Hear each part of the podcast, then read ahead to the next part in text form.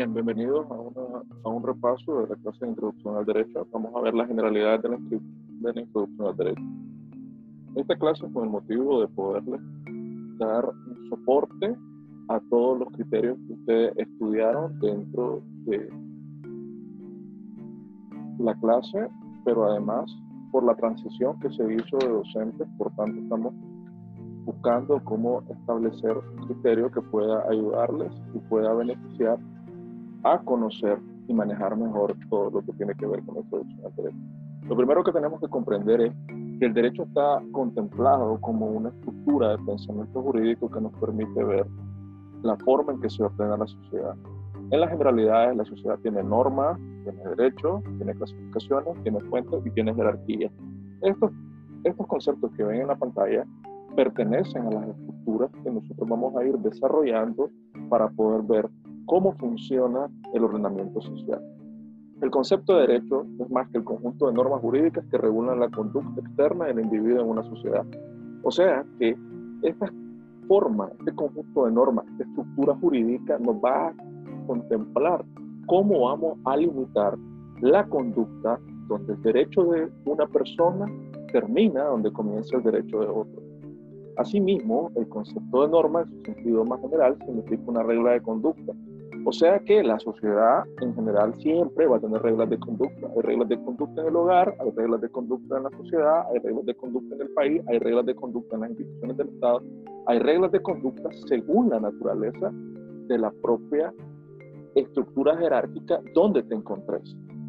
¿Cuáles son las normas que prevalecen en mi hogar? es lo que les estaba explicando. ¿Cuáles son las normas que debo observar en mi centro de estudio, o sea, tu reglamento? ¿Cuáles son las normas que imperan en mi grupo social? ¿Cómo se comportan? Cuáles son las normas que impone la iglesia, por ejemplo, y digo iglesia por la denominación religiosa, hay quien crea en Dios y tenga una denominación religiosa o el orden religioso al que pertenece. Principalmente las normas se rigen por los factores de conducta donde uno está estructurado en el principio del otro. En otras palabras, es una sinergia, respetando el derecho de uno con el derecho que implica en el otro. Hay varios tipos de normas. Hay normas morales, que son individuales, pertenecen a la familia. Hay normas religiosas, de acuerdo al criterio que tiene la denominación donde vos pertenezcas. Hay normas sociales y hay normas jurídicas. Vamos a verlo bien. Estas normas, para poder funcionar también, tienen un criterio que nosotros denominamos autonomía.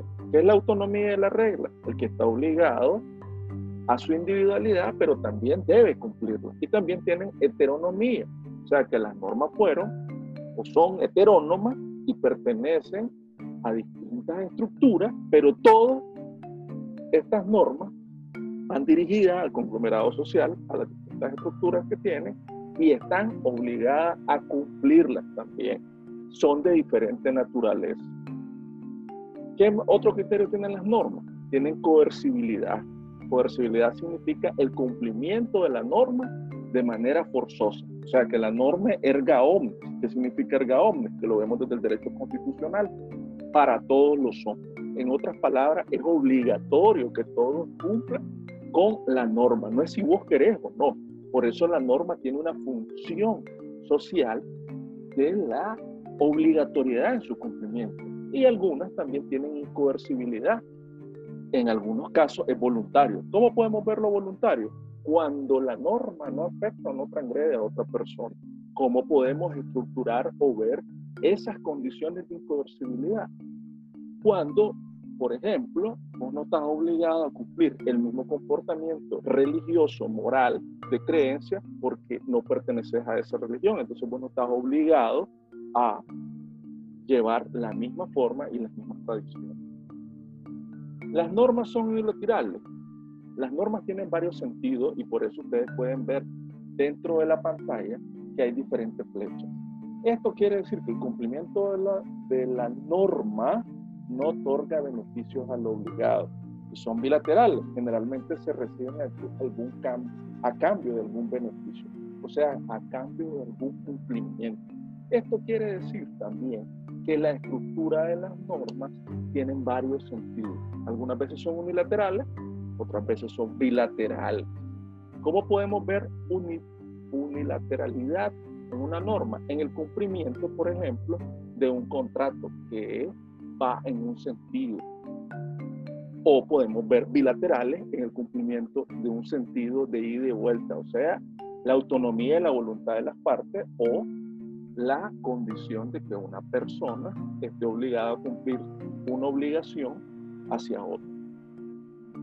Criterios para las diferencias a las normas. Hay normas internas y hay normas externas. Las internas regulan la conducta interna del ser humano y las externas regulan la conducta exterior, o sea, la conducta de todos los seres humanos. Podemos ver algunas características de las normas. Claro. Ejemplo, las normas morales son autónomas, incoercibles, internas, unilaterales. Las normas religiosas son heterónomas, incoercibles, internas, algunos y en algunos casos externas, con el miembro de su, conglomerado, los que pertenecen a la religión, y son bilaterales. Las sociales son heterónomas, incoercibles, externas, bilaterales. Y las jurídicas son heterónomas, coercibles, externas y bilaterales. Veamos, una vez que hemos visto la generalidad de la norma, una acepción para comprender la palabra derecho. ¿Qué es el derecho? ¿Hay condiciones de diferencia del derecho? Claro. Vamos a verlo de la manera del derecho objetivo. Se entiende como el conjunto de normas que imponen deberes y conceden facultades a los ciudadanos. El derecho, ejemplo, Eduardo estudia derecho. El derecho romano es muy antiguo. En otras palabras, la capacidad que tiene Eduardo de estudiar derecho, el derecho romano, como un criterio de estudio histórico de lo que aparte de su naturaleza, de su contenido. el derecho subjetivo, es el conjunto de facultades que los individuos tienen frente a los demás individuos, o bien frente al Estado. Ejemplo clásico, Sofía tiene derecho a manifestar sus ideas, o un derecho individual, la capacidad de expresarte sobre tus ideas, tengo derecho a llamar a mi abogado, un derecho que tenés individual también dentro del debido proceso. Acepciones de la palabra derecho. Derecho vigente. ¿Qué significa? La vigencia de una, en una cierta época en un país determinado donde se declara la obligatoriedad por la autoridad. Derecho positivo. Es la aplicación determinada de la norma escrita en una época y un lugar determinado. Todo derecho positivo es vigente, pero no todo derecho vigente es positivo. En otras palabras, ¿qué es el derecho positivo? Tenemos que remontarnos a los criterios de la corriente del jus positivismo. No es más que el derecho escrito donde ustedes encontrarán libertades, derechos, deberes y obligaciones. Esto tiene que ver y lo podemos relacionar fácilmente con el criterio del positivismo que lo encuentra en el artículo 32 de nuestra constitución política. Vamos a ver otra excepción de la palabra derecho. Vamos a verlo de dónde viene cuando hablamos de los derechos humanos. El derecho natural. Son derechos inviolables e intangibles que sirven de límite al poder de los gobernantes y están obligados a reconocer dicho derecho. Ejemplo, el derecho a la vida, el derecho a la libertad. ¿Podemos clasificar el derecho? Claro que lo podemos clasificar. Lo podemos clasificar entre el derecho privado, el derecho público y el derecho social. ¿Cómo vemos la clasificación de ese derecho público? Bueno, pueden verlo en las diferentes ramas. El constitucional, el administrativo, el internacional público, el derecho penal y el derecho procesal. O pueden verlo en la clasificación del derecho. El derecho privado, el derecho civil, el derecho mercantil, el derecho internacional privado. ¿A qué, ¿A qué nos referimos a esto? A las ramas de cómo se divide el derecho. Veamos ahora el derecho social. Lo podemos dividir entre derecho laboral, derecho agrario y derecho familiar. Otra clasificación que tiene reciente creación relativamente, como es el derecho ambiental, ahora que lo incluimos en los derechos humanos de cuarta generación, y los derechos económicos. Vamos a ver las fuentes del derecho. Las fuentes del derecho, como su deriva, se deriva en latín su palabra fonte, fons, que significa lugar donde brota agua, lugar donde brota líquido, podemos clasificar como la fuente de donde se origina y de donde se estructura, donde se lleva a cabo la emanación de la norma jurídica. O sea, que hay una fuente de donde proviene la naturaleza para crear esa norma. ¿Cómo la podemos comprender? ¿Cómo podemos verlo? En la clasificación de las fuentes, que son fuentes históricas, fuentes reales y fuentes formales. Podemos entender esas fuentes como históricas, las fuentes antiguas, que son todos aquellos documentos que nos sirven de referencia del pasado y que contienen una norma jurídica o una ley. En derecho utilizamos comúnmente el ejemplo del Código de Hammurabi, un código muy antiguo mesopotámico que nos permite ver la clasificación de cómo iniciaban los orígenes del derecho y cómo en esas tablas o en esos códices, lo que llamamos códigos, puede clasificarse la naturaleza jurídica del derecho. Histórico, obviamente. Podemos tener también fuentes reales. ¿Cuáles son las fuentes reales? Son los acontecimientos sociales, o sea, tu historia, las situaciones que han pasado que originan el cumplimiento o nacimiento de una norma jurídica o una ley. Ejemplo, la Revolución Mexicana. Tenemos un ejemplo clásico latinoamericano. ¿Dónde se originó? ¿O qué originó esta revolución? La Constitución de 1917. O sea, que una revolución social se origina la Constitución mexicana en el año 1917. Tenemos fuentes formales, son todos los procesos de creación de las normas jurídicas. Ejemplo, el proceso legislativo. ¿Qué otras fuentes formales podemos tener del derecho? La ley, la costumbre, la jurisprudencia, los tratados internacionales, los principios generales del derecho. Tenemos otras fuentes formales de la ley también, claro, la norma jurídica que emana del Congreso. En nuestra naturaleza, los congresos no es más que la Asamblea Nacional, que emanan en estas características, lo que tiene cuando la ley emana de una asamblea, de un parlamento, de un congreso, de la ley puede ser general, la ley tiene también una característica abstracta, obligatoria y retroactividad si es en perjuicio de las personas, pero sí puede ser retroactiva si es en beneficio de las personas y en este caso del punto de vista del Código Penal cuando beneficia al reo. Esa es la retroactividad de la ley.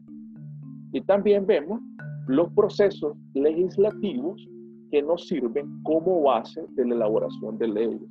La elaboración de leyes nos permite ver la naturaleza de las condiciones del proceso donde se aprueba en la Asamblea Nacional. Podemos ver estas condiciones como una naturaleza de los procesos de las leyes que está, emanan o están dictadas, en este caso, por el Poder Legislativo. ¿Qué es esto? ¿O cómo se divide esto? Es los procesos que tienen que ver con la naturaleza, la condición de cómo un poder del Estado, en este caso la Asamblea, es la facultad para la creación de leyes generales que nos sirven de forma de convivencia y regulación a los nicaragüenses. Estos procesos legislativos tienen varios puntos. Vamos a discutir dos. Son el ejemplo clásico, el proceso de discusión en el acto donde las cámaras deliberan acerca de las iniciativas o la determinación de aprobarlo.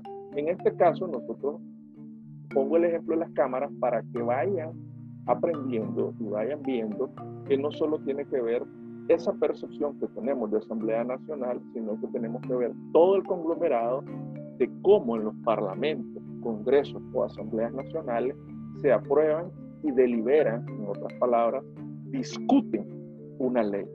Y en este caso después viene su aprobación, que es el acto en el cual las cámaras, la asamblea, las bancadas, en nuestro caso, aprueban un proyecto de ley. Aquí, hasta este punto, vamos a detenernos para poder establecer un criterio que pueda servir de base y que ustedes puedan y poderlo hacer en dos partes, el repaso de la introducción al derecho.